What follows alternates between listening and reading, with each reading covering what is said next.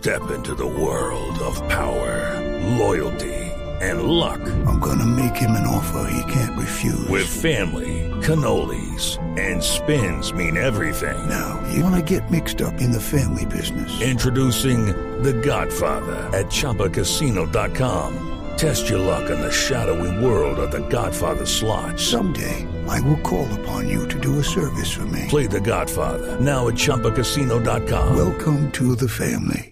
No purchase necessary. VGW Group. Void where prohibited by law. 18 plus. Terms and conditions apply.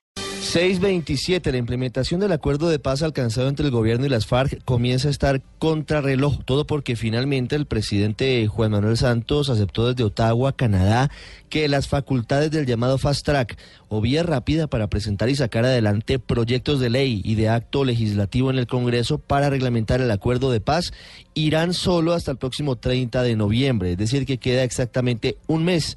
Hasta hace unas horas la teoría del ministro del Interior Guillermo Rivera era que el fast track podría utilizarse hasta finalizar esta parte de la legislatura, es decir, hasta más allá del 20 de diciembre, con lo que no estarían tan atorados o comprometidos los proyectos que aún quedan por discutirse.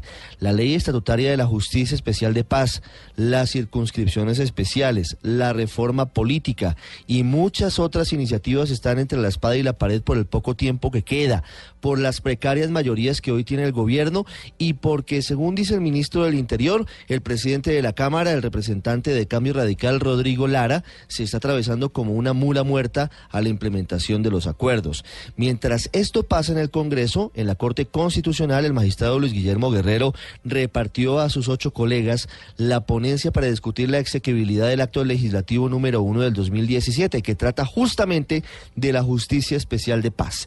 El debate va a ser muy interesante porque a pesar de que abre la puerta a la participación política de las FARC, tiene puntos controvertidos, como el que reza, según la ponencia, que los terceros civiles que hayan cometido delitos en el marco del conflicto armado no están obligados a comparecer ante la JEP dice que los magistrados tienen autonomía, hablo de la JEP, para definir las sanciones alternativas y habla de la importancia de definir claramente la cadena de mando, esto hablando de los integrantes de la guerrilla, pero también de los jefes de brigada, de batallón y los responsables de la fuerza pública. En fin, lo que se está jugando esta semana en la Corte y en el Congreso no es de poca monta, hay que estar muy atentos.